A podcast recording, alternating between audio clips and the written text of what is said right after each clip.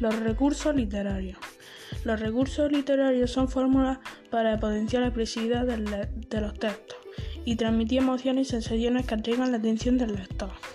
Se dividen en tres partes, en los recursos fónicos, los recursos sintácticos y los recursos semánticos. Los recursos fónicos. Los recursos fónicos son recursos que utilizan los sonidos para aportar ritmo y musicalidad a los textos. En ellos hay tres pero voy a poner de ejemplo.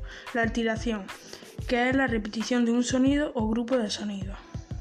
Y la paronomasia, es la utilización de las palabras que tienen un sonido similar, pero un significado diferente. Luego están los recursos sintácticos, que son recursos que juegan con la colocación o el orden de las palabras en el texto, para darle un ritmo en concreto y resaltar su significado. En ellos hay cuatro tipos. Voy a decir dos.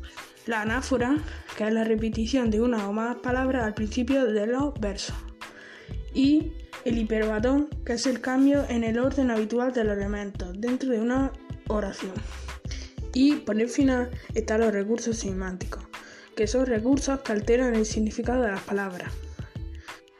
En los recursos semánticos hay cuatro tipos.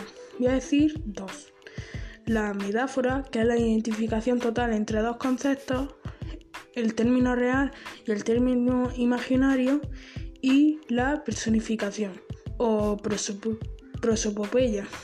Es la atribución de las cualidades o acciones propias de seres humanos a objetos o animales.